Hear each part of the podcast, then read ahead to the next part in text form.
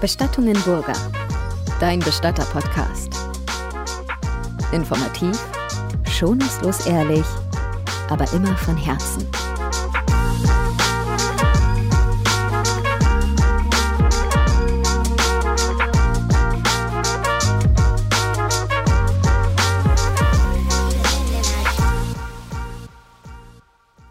Herzlich willkommen zu unserem nächsten Podcast. Und heute geht es um ein spannendes Thema und zwar um Einbalsamierungen. Ja, das finde ich auch selber sehr interessant. Einbalsamieren, erklärst vielleicht für die Leute mal ganz grob und kurz und knackig, was ist das? Ja, beim Einbalsamieren wird Blut gegen Formaldehyd ausgetauscht. Was bewirkt das? Das war die Kurzform. Ja, das die bewirkt, dass der Verstorbene zum einen friedlich schlafend aussieht, Mhm. er ist nicht so leichenblass und hat wieder eine natürliche Farbe zurück. Und wenn jemand ins Ausland überführt wird oder wenn man den Prozess der Verwesung temporär stoppen will, dann setzt man eine Einbalsamierung ein und hat dann da quasi keine Gefahr mehr. Ja, und das ist ja wirklich so eine richtige Kunst. Also man sagt, ja, nee, da machen wir hier mal eine Einbalsamierung, sondern ich glaube auch, das wird wirklich wie so eine Kunst beigebracht. Du hast doch mal gemeint, man sollte so wenig Werkzeug wie möglich verwenden, weil es halt wirklich an dem Menschen ist, auch was irgendwie mit Respekt zu tun hat. Nee, ich finde das Thema sau interessant ähm, und bin gespannt auf Stories vielleicht auch aus deiner Ausbildung oder wie wie es denn überhaupt dazu kam, dass du dir gedacht hast, du willst einbalsamieren. Wie kam es denn eigentlich dazu?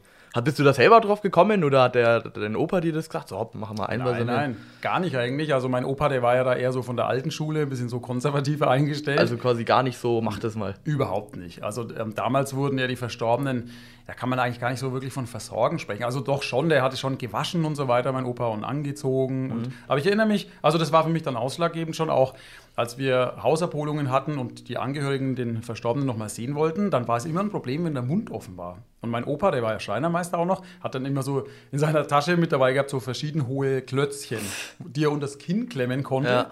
Und ähm, ja, dann hat er so auch den Mund zubekommen, hat er dann so einen Schal rumgesetzt, dass man Das den war so Holzklotz Ach so, okay. Ja. Nee, heutzutage geht es anders. Und da dachte ich mir damals schon, das war 1997, oh, das muss doch irgendwie anders Ja. gehen. So, und dann war ich, ich glaube, das war 1998, also als ich angefangen habe, ich war damals 18, war ich in Hamburg auf einer Bestattungsfachmesse. Mhm. Die sind oft in Hamburg. Lauf da über das Messegelände, durch die Riesenhallen und war wirklich als junger Kerl beeindruckt von all den Dingen, die es da so gab. Muss zugeben, auch von den Leichenwägen. Das war, Waren war auch so- Leichenwägen. Natürlich, das sind immer Leichenwagenhersteller Ja, okay, und einer macht ist Sinn, ja. protziger als der andere. Ne? Damals halt E-Klasse und was weiß ich was alles. Ja. Heutzutage findest du da Tesla und Co.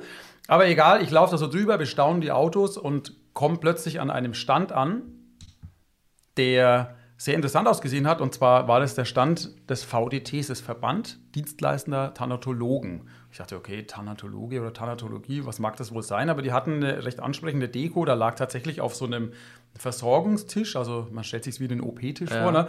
Lag so eine, ja, so eine Puppe, eine Leichenpuppe. Und die, die hatte sogar Verletzungen da. Ne? Aber offen auch so. Ja, und ähm, eine, eine andere, so eine, wie so eine Schaufensterfigur in äh, kompletter Arbeitsmontur stand daneben, so mit Sichtschutz und Mundschutz und Werkzeug in der Hand und hat da quasi am Verstorbenen gearbeitet. Hat quasi einbalsamiert. Das war Ja, das erste sozusagen. Bild, was du davon hattest, okay. Das wusste Ja, ich aber lustig. nicht. Und dann hat sich äh, einer mir erbarmt, der hat scheinbar die Fragezeichen in meinen Augen gesehen. Das war der Stefan Dabringhaus. Grüße gehen hoch nach Lübeck.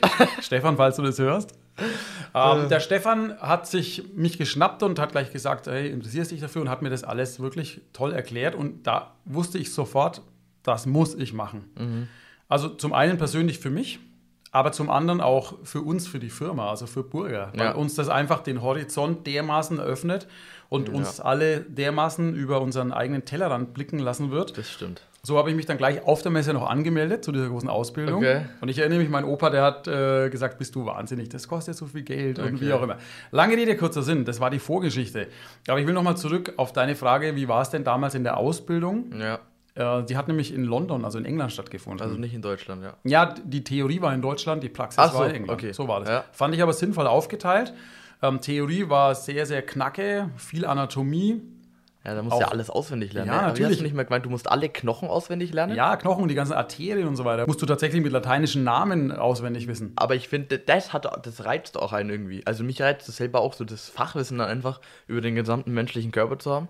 Ja, und das verleiht einem auch Sicherheit. Also Wissen verleiht nicht nur Macht, sondern auch Sicherheit. Ja, Ja. ist so ein Spruch. Ne? Ja. Also auf jeden Fall, diese Ausbildung in London, die war wirklich klasse. Zum einen, weil da einfach so dieses englische Flair war. Ich war einmal direkt in London City, also in der Metropole. Okay. Erzähle ich gleich noch was dazu. Und zum anderen war ich, äh, das waren zwei Module nämlich, war ich bei einem Bestatter in einem Londoner Vorort. Und das war ein bisschen so ländlich gehalten alles. Und also wie man es aus dem Film kennt, so ein altes Haus und du hast schon gesehen, ähm, Bestattungsinstitut und so alte Leichenwägen, sehr edel, weil die Engländer legen viel mehr Wert auf die Fahrzeuge als wir. Ja. Und unten im Keller hatte er tatsächlich so einen großen Kühlraum, wie man es aus den Filmen auch kennt. Ein Versorgungsraum mit so alten Granittischen, wo versorgt Okay. wurde. Und wir haben von morgens 8 Uhr bis abends 17 Uhr wirklich einen nach dem anderen einbalsamiert. Boah, ist man Ja. da durch danach? So dass du danach am Abend sagst, so, boah, das war jetzt so viel Info die ganze Zeit fürs Gehirn, jetzt einfach nur noch schlafen. Ja, oder? völliger Overload. Schon, oder? Overkill. Ja, glaube ich auch. Ist schon so, ja. Aber es war positiv, muss ich sagen. Na gut, damals war ich auch 18, ne? Da habe ich noch mehr ausgehalten. Das stimmt. Aber wie auch immer, ähm, zum Essen gab es nur Fish and Chips. Also auch noch ungesundes Essen Oh, und abends oh, oh. nur Bier getrunken. Also, Wie lang? Ähm, Wie lang ging das da in London? das war zweimal 14 Tage, also waren jeweils Zweimal. Okay, ja. Genau. Und also es war, wie gesagt, spannend, dort unten im Keller in England zu stehen und sich auch mit den Leuten dort und mit dem Ausbilder zu unterhalten und dort diese Kunst, wie du vorhin schon gesagt hast, des Einbalsamierens zu erlernen. Und da will ich ein bisschen drauf eingehen, weil die Ursprünge vom Einbalsamieren liegen ja im alten Ägypten. Also kennt man ja, ne? Mumifizieren, gekommen. einbalsamieren. Die haben es quasi erfunden oder ins Leben gerufen. Die ganzen Pharaonen wurden einbalsamiert. Und damals wurden teilweise, glaube ich, auch die Organe entnommen und ähm, Salz verwendet und Honig und was weiß ich, was sie gemacht haben, um die Pharaonen und diese Leichen für die Ewigkeit haltbar zu machen. Das werde ich übrigens oft gefragt, ja, mumifiziert ihr dann die Leichen oder du kannst ja einbalsamieren, was machst du da? Ja. Ne? Legt ihr die in Formaldehyd ein? Nein, das machen wir natürlich nicht, weil das ist auch verboten. Es gibt übrigens inzwischen auch Formaldehyd-freies Einbalsamieren. Ähm, aber das Mumifizieren dürften wir gar nicht machen. Also da findet im Endeffekt ein Austausch zwischen Blut und Formaldehyd statt und da dann im Körper Formaldehyd enthalten ist, wird die Verwesung einfach temporär hinausgezögert. Wie lang? Hm, Das kommt darauf an, was man für einen Index tatsächlich Aber verwendet. wie, wie viel Formaldehyd wirklich dann drin ja, ist? Okay. also jede Formaldehyd-Flüssigkeit, es gibt verschiedene, Ja, hat ich. einen eigenen Index. Und wir haben da auch so eine Berechnungstabelle. Hast du schon mal Ja, ja, klar, ich war dabei, wa? ja. Beziehungsweise die- die Tabelle haben wir gemacht, dass man eben nicht mehr rechnen Genau. muss. Für die Faulen. äh, ja, und dann wählt man die Flüssigkeit entsprechend oder passend für den Zustand des Verstorbenen. Also es gibt ja Verstorbene, die sind schon weiter fortgeschritten in der Verwesung. Ja. Dann wählst du eine andere Flüssigkeit als für jemanden, der vielleicht ähm, Gelbsucht hatte. Hast du schon mal gesehen, den Verstorbenen, der so richtig knallgelb war? Ja, ich glaube schon. Genau, ja, das bekommt man da teilweise auch wieder weg. Okay. Also man muss sich schon auskennen mit den Wollte ich Flüssigkeiten. sagen, das muss man ja dann selber auch beurteilen können. Ja, mal, ja, ne? völlig. Um das dann auch zu berechnen und den Index dann passend zu wählen. Okay. Ja? Aber nochmal auf deine Frage hin. Ich hatte einmal einen Fall, fällt mir ein, das ist bestimmt schon 15 Jahre her, hat ein Kollege hier auch aus Bayern, also noch ein bisschen weiter weg, äh, angefragt, ob ich eine Einbalsamierung für ihn machen Mhm. kann, weil die Kühlung am Friedhof ist kaputt oder war kaputt. Ach so. Es war Hochsommer. Oh, krass. Und die Familie war im Urlaub und die konnten erst irgendwie Kreuzfahrt oder keine Ahnung, halt erst nach 14 Tagen zurückkommen und wollten aber die Mutter nochmal sehen. Ja. Ja. Also habe ich natürlich den Index entsprechend hochgesetzt. Ah, Okay, das heißt viel Formaldehyd rein. Ja, ja. Okay. Ähm, da ordentlich Gas gegeben, schön einbalsamiert. Nach allen Regeln der Kunst, muss ich sagen. Und dann gewaschen, angekleidet und äh, eingebettet. Und der hat sie dann abgeholt.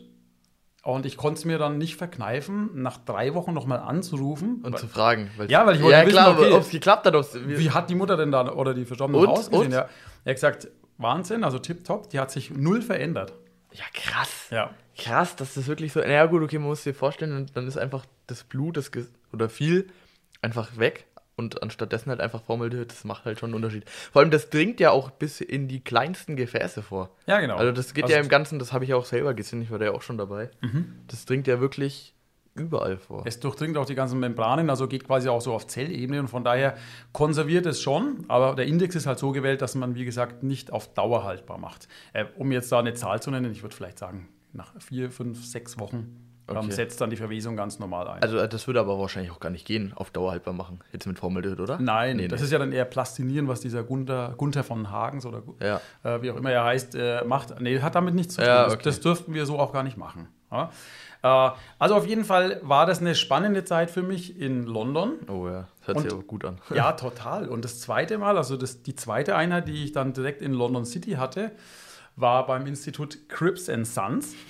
Und die waren, das war so ein Mega-Institut mitten in der Stadt, ein freistehendes Riesengebäude und die hatten dann noch so einen Seitflügel. Da hatten die bestimmt acht oder zehn Garagen, also richtig mit Werkstätten dabei. Boah. Und die fahren ja dann als Leichenwagen, haben die dann ja ähm, Rolls-Royce oder Ja, ja, Daimler oder Bentley. Autos. Ja, genau. Also wie ich vorhin schon gesagt habe, die Engländer legen tatsächlich da auch viel mehr Wert drauf, Ja.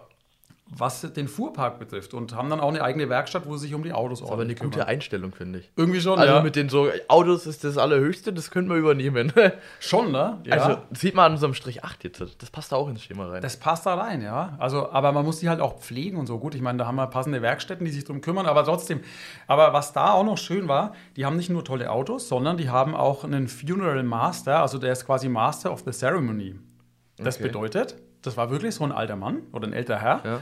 Der hatte äh, einen Frack an, einen schwarzen. Ja. So wie, wie manche Klavierspieler, ne? Ja, Hinten so ich. mit langen, Ja. weiß jetzt nicht, wie das heißt, ne?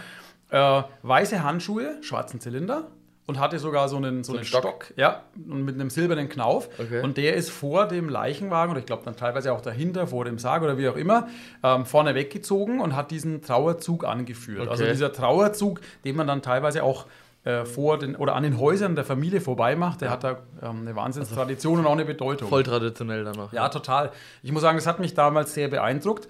Was ich da am Detail mit nach Fürth genommen habe zu uns, war, dass ich gleich ein Packen, ein hunderter Packen weiße Stoffhandschuhe gekauft habe. äh, das fand ich damals ganz toll. Und meine Mitarbeiter damals fanden das auch alles super. Hat sich gehalten. Nee, die Vierte hat es irgendwie nicht so interessiert. Das war ja so in der Schau, die, die, die Spinner mit ihren weißen Handschuhen. Okay, das hat nicht so gezogen. Also das hat sich nicht durchgesetzt, muss ich sagen. Ja. Was sich aber durchgesetzt hat, war die Kunst des Einbalsamierens. Ja. Das habe ich dann von England mit nach Fürth gebracht. Und damals war die Firma ja noch sehr, sehr klein. Wir kommen aus Burgfambach und hatten da auch so Mini-Räumlichkeiten ähm, zur Verfügung gehabt. Das war früher so das Sarglager. Das heißt, ne? du hast in Burg Farmbach auch schon einbalsamiert. Ja, natürlich. Also Also, auch, es sind auch schon die gleichen Werkzeuge und so, die wir. genau. Der Tisch und die äh, ganzen, das ist ganze das Besteck ist genau das gleiche wie damals vor 25 Jahren. das hat für mich dann schon so einen gewissen historischen Schon Wert irgendwie, ne? Ja. Total. Das weiß. Also, und ich erinnere mich noch, als ich dann zu meinem Opa, der war damals noch auch ein bisschen mit dabei, gesagt habe: So, also das Sarglager, das müssen wir jetzt mal, das muss raus, das tun wir irgendwo anders hin. Da machen wir jetzt einen Versorgungsraum rein. Er so, wie, was ist ein Versorgungsraum? Ach nee. Ja, da, damals ja. gab es das nicht, ja. da wurde nur kurz ein stimmt. bisschen gewaschen, angezogen. Oha, Wenn ja. der Mund schon zu war, da war man froh, ja. Ach nee. Und also dann haben wir uns da den Versorgungsraum reingebaut und haben tatsächlich angefangen, einfach einzubalsamieren, um da Routine reinzubekommen. Und ein weiterer Punkt in der Ausbildung, ein ganz wichtiger sogar, war das Restaurieren oder das Wiederherstellen Oh, ja, von Unfalltoten. Ganz wichtiger Punkt auch. Ja.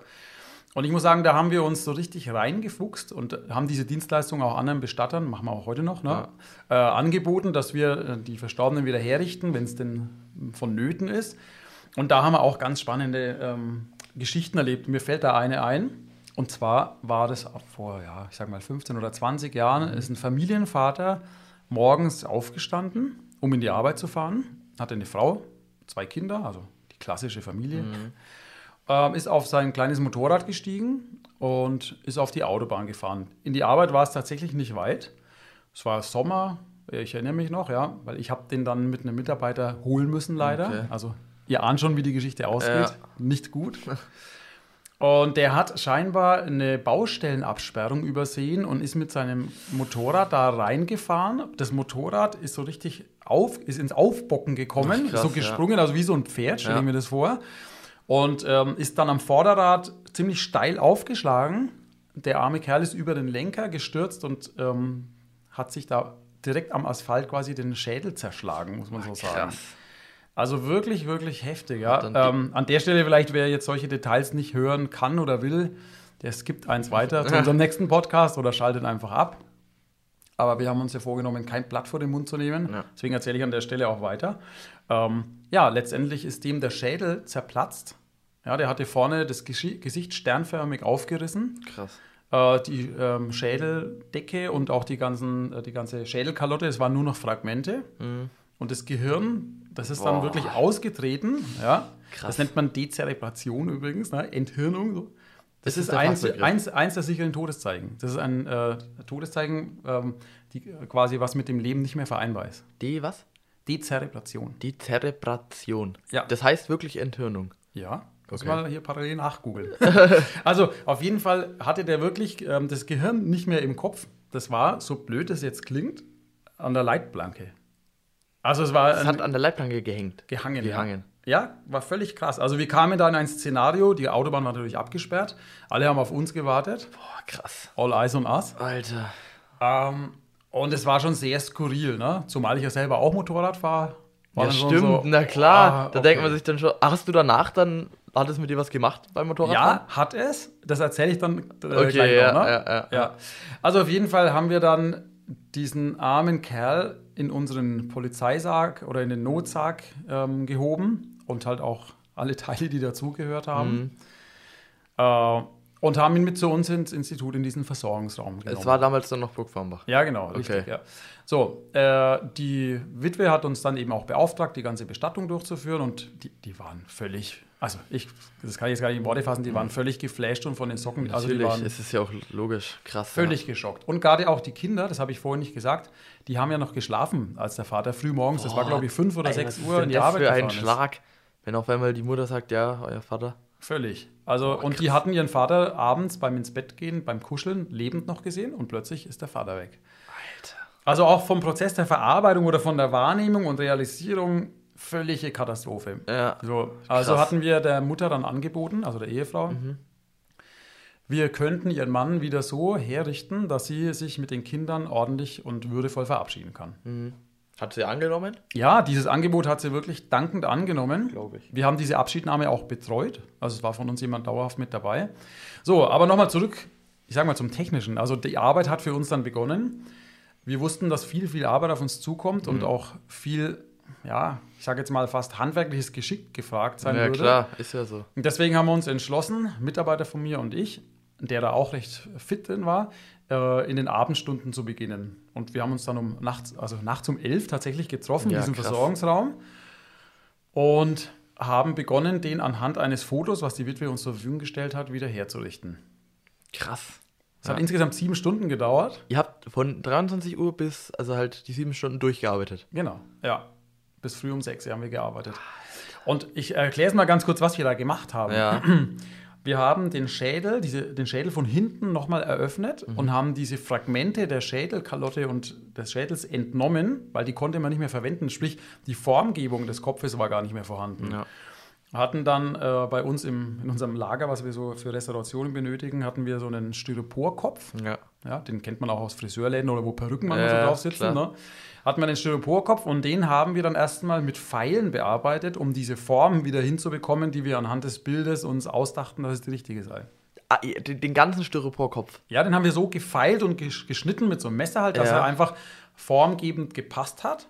Auf haben, das Stück, was gefehlt hat am. Richtig. Okay.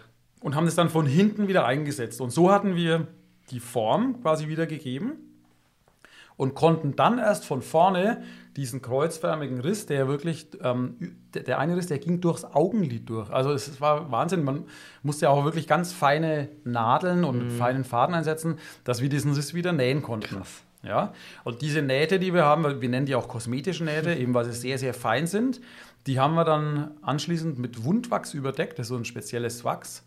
Kannst du Surface Restoring machen. genau. Und das wird erhitzt und mit so einem dünnen Spatel aufgetragen und so hast du wieder eine neue Oberfläche und erst auf diese Oberfläche kannst du dann, wenn du möchtest, Kosmetik auftragen. Was wir auch gemacht haben, allerdings nicht komplett zugekleistert, sondern wir haben uns dafür entschieden, dass man dennoch ein paar Verletzungen auch so ansatzweise sieht oder andeutungsweise sieht. Okay. Ja, weil das finde ich oft schwierig. Also wenn jemand quasi einen Unfalltod hatte und sieht dann aus, als ob er schlafen würde. Das ist für die Kinder oder für die Witwe ja irgendwie dann schwer zu verstehen oder schwer Ja. Ne? da fällt es mit dem Realisieren wahrscheinlich dann schwer. Ja, genau. Ja, Also, ja doch. Ich weiß, was du meinst. Darauf haben wir geachtet. Dann haben wir ihn eben geschminkt, äh, ihn eingebettet und er lag dann wirklich friedlich auch im Sarg. Die Abschiednahme hat am nächsten Tag dann stattgefunden. Das heißt, wir standen tatsächlich auch unter Zeitdruck. also das, das musste klappen. Weißt du noch, wann der Abschied war? Um wie viel Uhr? Ja, vormittags um elf. Ach krass. Ja, das also heißt, ihr wir seid wahrscheinlich gleich da, da geblieben Na, dann. natürlich, da haben wir nicht mehr geschlafen. Das war, ja. Boah. Und haben ihn dann auf den Friedhof überführt. Damals hatten wir noch keine eigenen Abschiedsräumlichkeiten. Ach so, Heute ja, würde man das bei uns machen, ist Ja. klar. Aber dort am Friedhof haben wir dann die Familie betreut.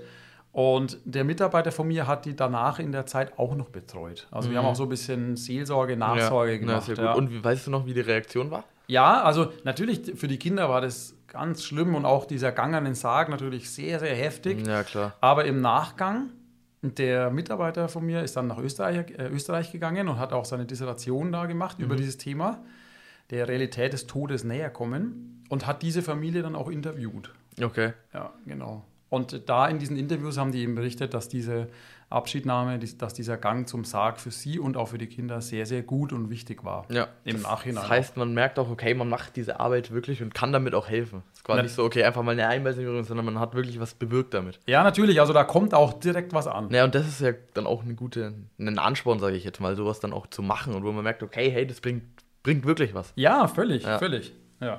Also das war so ein kleiner Ausschweif in Richtung Restaurationen, aber nochmal zurück nach England, Äh. In den Keller des einen Bestattungsunternehmens. Ähm, also nicht das in London, was so schnieke war, sondern das andere in dem Vorort. Ach ja, und da war ja. alles so tatsächlich so ein bisschen morbide und auch die Mitarbeiter, es waren so, wie man sich vorstellt, so Ja. alte Männer Ja. und alle geraucht. Und in, äh, in den Räumlichkeiten im Sarglager, da hingen Pin-Up-Kalender mit so Girls und so. und ich, ein Sarg sieht dort aus wie der andere. Die haben alle die gleiche Form, sind alle auch so Pressspan irgendwie. Also ganz einfach. ja, genau. Und dann habe ich diesen einen alten Bestatter gefragt, ja, sag mal, äh, zeig mal deinen Katalog oder habt ihr nicht ein bisschen unterschiedliche Modelle? Mm, ja. Dann gibt er mir so einen ganz einfachen Katalog, der war einfach so selbst ausgedruckt, schwarz-weiß. Jedes Foto ausgesehen wie das andere und dann hat er so geraucht. Man stellt sich richtig vor, Zigarette im Mund und die Asche fiel gerade so runter und hat er mit seiner krächzenden Stimme gesagt, It's all cheap and nasty. Oh Mann. ja, Ja, aber da sieht man den Unterschied. Völlig, aber das war für mich so einprägsam, wo ich mir gedacht habe, ja, cool, die Engländer, ne, die gehen da irgendwie anders ran. Wobei, da gibt es auch andere Institute, das ist ganz Die ist klar. schon klar. Ja. Aber die legen halt vielleicht mehr Wert auf Autos und bei den Zergen kommt es dann zu kurz. Keine Ja, Ahnung. ja. Aber worauf alle Engländer Wert legen, und das finde ich ganz toll, das habe ich auch mitgenommen zu uns, diese Idee und auch diese Vision, dass jeder Verstorbene einbalsamiert wird. Wirklich jeder In konsequent. England wird jeder einbalsamiert. Ja? Und wir hatten da äh, Fälle, das waren Sozialfälle, die waren schon seit fünf Wochen tot. Die lagen seit Oh. fünf Wochen dort in der Kühlung. Ach so, in der. Ja, die, sagen wir, die, die sterben irgendwo im Altenheim oder in der Wohnung irgendwie. So, Ja. dann wird der Bestatter gerufen, der holt die, äh, den Verstorbenen ab, lagert ihn erstmal bei sich ein und es kümmert sich keiner. Und was ist mit der Bestattungsfrist? Das gibt's da nicht so. Ja. Also da ist auch niemand, der das so mords kontrolliert. Auf jeden Fall nach fünf Okay. Wochen dann irgendwann mal, ja, dann wird es halt so eine Amtsbestattung und dann wird er halt einbalsamiert. Und da haben wir Sachen erlebt, du, also wenn jemand fünf Wochen in der Kühlung liegt, ne, das siehst du dem auch an. klar. Der ist auch dann teilweise wirklich dehydriert. Also die du kennst du vielleicht auch, die Lippen werden dann so hart und klar. spröde. Ja, klar. Die Augäpfel haben überhaupt keine Füllung mehr, Mhm. sondern sind völlig eingefallen. Mir fällt ein Fall ein, das war dann, das fand ich auch ekelhaft, muss ich sagen. Ähm, da haben die Augen, Aughöhlen, äh, Aughöhlen haben dann geschimmelt. Also war so, Okay. so lang lag der schon drin, das war wirklich, wow. Ah, okay. Okay, war crazy, wurde aber trotzdem einbalsamiert und was ich schön fand, dass wir jedem Verstorbenen da so die Würde zurückgeben konnten.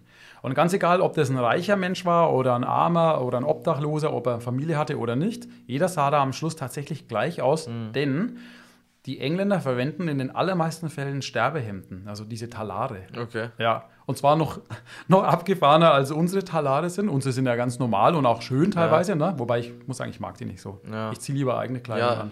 auch. Aber die, die, ähm, die haben auch noch die Ärmel ähm, lose sozusagen. Also du legst erst vorne so über Brust und den Rest ein Tuch drüber und dann stülp, nimmst du zwei Ärmel und stülpelst den noch drüber. Also Okay, also ganz einfach gehalten. ja, it's all cheap and nasty. Ach, okay. Ja. Also der Spruch zieht sich da irgendwie durch. Ja. Auf jeden Fall fand ich das schön da zu sehen. Am Schluss sind alle gleich, sind ordentlich versorgt.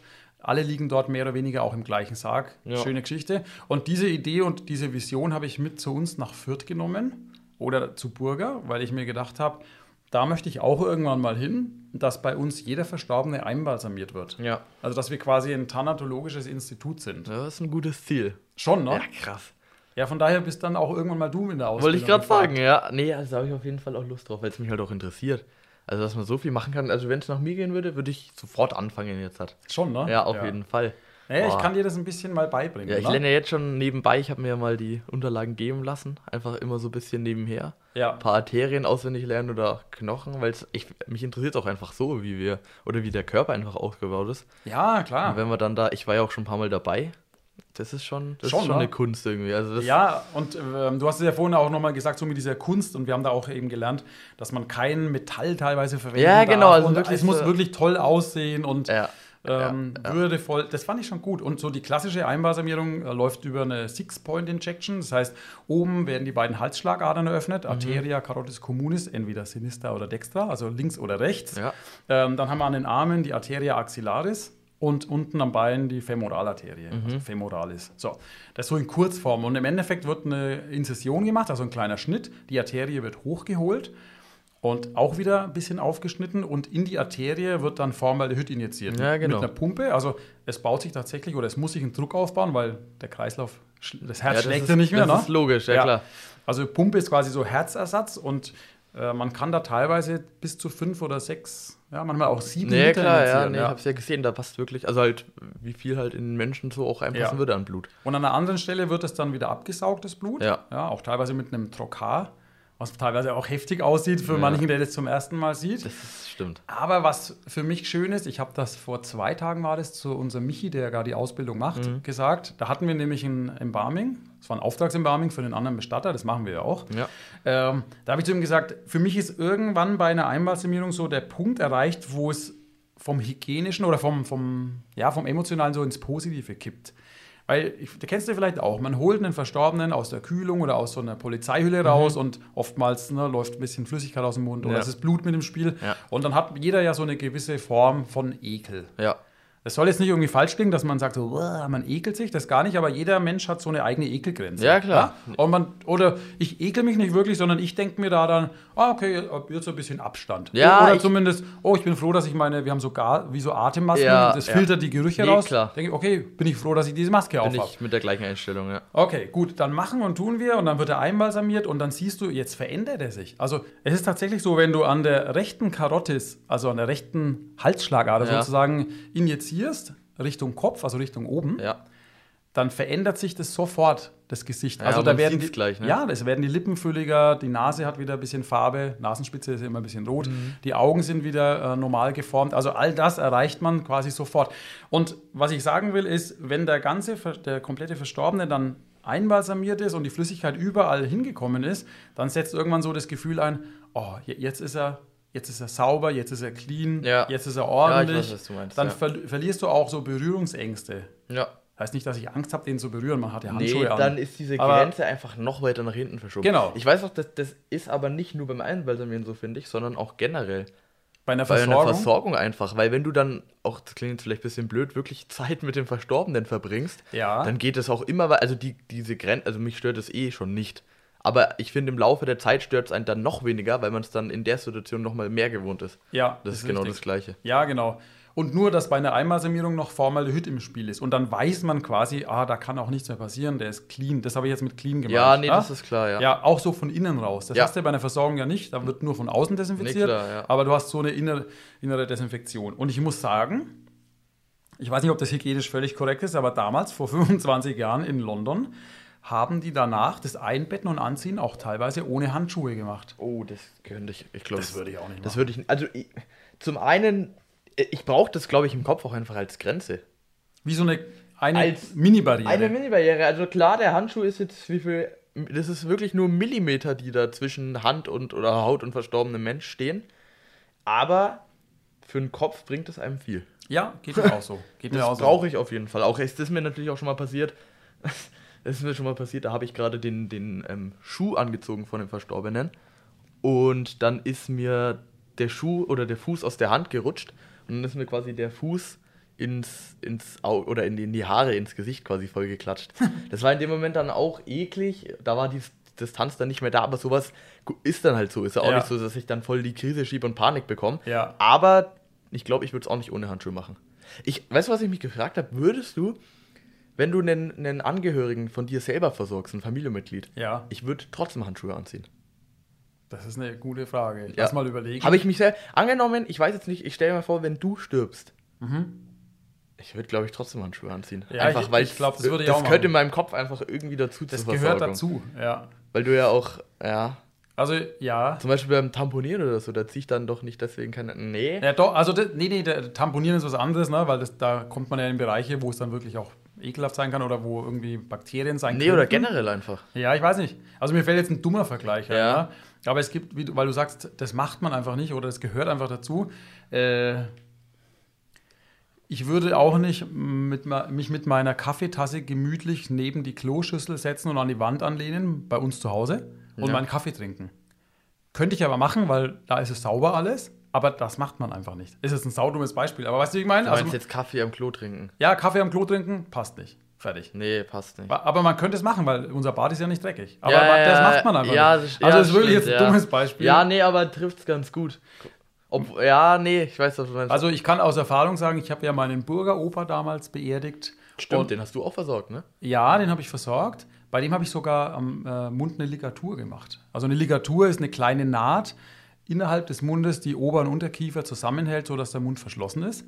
Nur zur Info hier. Ja, stimmt. By the way. Und das hat mir nichts ausgemacht. Hat dir nichts ausgemacht? Null, nee, gar Weil es einfach dazugehört. Genau, stimmt. Ja. Weil es einfach Ja, dazugehört. genau, ja. Und bei meiner Baueroma hatte ich auch Handschuhe an, weil es einfach dazugehört. Ja. Ja, aber ich glaube, es ist tatsächlich so eine psychische kleine Schutzschicht. Ja, ist es auch. Aber ich glaube, da sind auch viele anders eingestellt. Ja, Also es gibt bestimmt auch einfach Bestatter, die dann sagen, okay, nö, das. Äh, ich mach das nichts aus. also Handschuhe gehören einfach irgendwie dazu, finde ich. Ja. Aber nochmal kurz zurück nach England. Ich habe mich dann bei den Einbalsamierungen, die ich dort gemacht habe, spezialisiert auf Einbalsamierungen von Obduzierten. Die nennen sie ja. dort auch PM, Postmortem. PM heißt obduziert. Hä? Ja. Postmortem heißt doch nach dem Tod. Ja, ich weiß, aber PMs sind einfach Obduzierte, heißt dort halt so. Okay. Ist einfach so. Ja. Ne? Äh, Also, und da müsst ihr euch vorstellen, da läuft die Einbalsamierung nicht so einfach ab, wie wir es vorhin beschrieben hatten. Denn das ganze arterielle System ist ja nicht mehr vorhanden. Also das wurde ja durchtrennt, weil bei einer Obduktion die ganzen inneren Organe entnommen werden. Die werden ja untersucht, Gewebeproben werden entnommen. Und am Schluss kommt zwar alles wieder rein, aber dieses äh, arterielle System ist halt zerstört. Das bedeutet für uns als Einbalsamierer, wir müssen diese Obduktionsnaht, die über das Brustbein oder über die Brust läuft und runter bis zum Magen geht, äh, wieder öffnen, die ganzen Innereien rausholen. In England ist es gut, weil da sind sie schon von den in England ist es gut, weil da sind die schon von den Gerichtsmedizinern wieder in den Sack gegeben worden. Das heißt, wir müssen nur diesen Sack rausnehmen. Okay, das heißt, da müsst ihr gar nichts mehr machen. Nee, Nee. bei uns ist das anders, ne? Ja, bei uns in Deutschland machst du einfach diese Naht wieder auf und es ist halt einfach alles so drinnen, wie es der Gerichtsmediziner reingelegt hat. Das heißt für uns, wir entnehmen diese ganzen Organe, geben die wieder in den Beutel, versorgen die separat mit Formaldehyd und suchen dann die ganzen Arterien von innen. Also das ist schon ein sehr technischer Job, Ja, da war ich ja auch einmal dabei. Ja. Da, da war ich auch schon. Also das ist auch, ich finde, das war auch sau interessant, weil du halt einfach den Körper von innen ganz siehst. So, ne? ja, das ist total interessant. Aber dass du das, also das, das fand ich schon, schon bewundernswert, weil du das ja alles, also da war ja wirklich nichts mehr intakt. Also Ja. äh, ein normaler Mensch, der das nicht kann, würde ja dann nichts erkennen und nichts sehen. Und du hast dann da einfach die ganzen Arterien zusammengesucht und noch ja und hier und das müssen wir machen. Ja, deswegen ist ja der Schwerpunkt so arg auf der Anatomie in der Ausbildung. Also das braucht man spätestens da. Muss man, weil du gesagt hast, du hast dich darauf spezialisiert, musst du da nochmal was extra draufsetzen, dass du das dann kannst? Nein. Das heißt, wenn du die Ausbildung als Thanatologe fertig hast, kannst du das auch, Ja. wenn obduziert wurde. Richtig. Lernt man das? Ja, klar. Ah, du lernst explizit wirklich die Einbalsamierung von jemand, der obduziert wurde. Das habe ich ja in London gelernt. Das war so, das ist klar so. Also ihr müsst euch auch abwechseln, nicht nur die normalen, sondern auch die PMs. ah, ja, ja, okay. genau. Und dann habe ich gemerkt, die PMs fallen mir extrem leicht. Was? Ja, ich habe das sogar gerne gemacht. Also es klingt jetzt vielleicht komisch, aber ich habe das dann gerne gemacht, weil ich wusste, was Sache ist. Also du, du findest auf jeden Fall deine Arterien und deine Venen, die Stimmt, du du brauchst. musst du nicht so suchen, ne? Ja, weil ich sag mal, wenn du jetzt am Hals oben einen Schnitt setzen musst, manche Leute haben vielleicht einen ganz kurzen Hals oder sind ähm, adipös, also fettleibig oder was, Ja. dann kommst du da nicht ran und Ja. dann vielleicht verletzt dir noch eine Vene, dann Mhm. blutet es ganz arg oder es entweicht halt oder entfließt äh, venöses Blut. Mhm. Ähm, da, dann findest du nichts mehr. Also das ist echt schwierig teilweise. Und das war halt bei einer Obduktion nicht, wenn da einmal summiert wurde. Also habe ich gemerkt, oh, taugt mir, mache ich. Ist ein bisschen mehr Handwerk, muss ich sagen. Ja. Aber ich habe mich dann darauf eben ein wenig spezialisiert und eingefuchst und meine Prüfungsleiche, also meine Prüfungseinbalsamierung war auch auf einem PM. Okay. Ja, Ach krass. genau. Ist das, ist das, dauert das länger? Ja, das dauert viel länger. Also, du, weil du musst ja diese ganzen Nähte aufmachen, das entnehmen und so weiter. Und und auf, ja, ganz ehrlich, ja. was am längsten dauert, ist das ähm, wieder zunähen. Und zwar Ja. vom, vom äh, Kopf, also von der Kopfhaut. Weil das sind oft Haare, also Frauen haben lange Haare oder Ja. auch bei Männern. Und da musst du schauen, dass du die Haare nicht mit reinnähst. Also das ist wirklich tricky. Dauert ziemlich lange, also da bist du bestimmt drei Stunden beschäftigt. Mit Nähen. Nee, gesamt. Ach so, ja. Ja, ja. Ja, okay. Ja, und von daher. Krass, ja. Ja, aber das hat mir Spaß gemacht und ich habe selbst am Nähen meinen Spaß gefunden, dass es alles schön ordentlich aussieht. so ein bisschen der das Perfektionist. Kann ich verstehen, ja, nee, das. Ja. ja. Und mir fällt zum Schluss auch noch eine lustige Geschichte ein. Es war dann immer so ein bisschen so ein Ding von mir. In England sind sehr viele Leute tätowiert. Auch Ja. die ganz alten Leute, die da gestorben sind, war Okay. ganz selbstverständlich. Also da ist eigentlich fast jeder tätowiert. Echt? Okay, ja, krass. also gerade die Männer irgendwie so alte Seebären und die hatten dann am Oberarm einen, einen Anker oder der eine fällt mir eben ein, hatte am, äh, auf der ganzen Brust hatte der so einen riesen Adler Okay. und das war meine Prüfungsleiche. Und da war es mir dann extrem wichtig, dass beim Wiederzunähen, dass dieser Adler auch wieder perfekt Das, das Tattoo zusammengepasst Hast hat. du es ja. geschafft? Das habe ich geschafft. Wurde ja. da Wert drauf gelegt bei der Bewertung? Ja, nein. Schade. Aber vielleicht hat der Prüfer das mit einem Schmunzeln innerlich Okay, wahrgenommen. sehr gut. Fand ich schön. Also, es war für mich eine schöne Zeit in London, muss ich sagen. Zum Glück habe ich diese Ausbildung gemacht und Mhm. habe nicht auf meinen Opa gehört, weil der wollte es nicht, dass ich sie mache. Ja. Aber das hat mein, meine Denkweise komplett revolutioniert und meinen Blick geöffnet. Das Mindsetting geöffnet. Ja. Und wenn du irgendwann auch mal diese Ausbildung machst, bin ich gespannt, was es mit deinen Blicken macht. Oh ja, da Das war Bestattung in Burger. Dein schonungslos Wir können gespannt ehrlicher sein. Bestatter-Podcast auf allen gängigen Streaming- und Download-Plattformen. Vielen Dank Schön, fürs dass ihr wieder Zuhören. mit dabei wart. Schönen Tag, schönen Abend, wann auch immer ihr zuhört. Und bis zum nächsten Mal.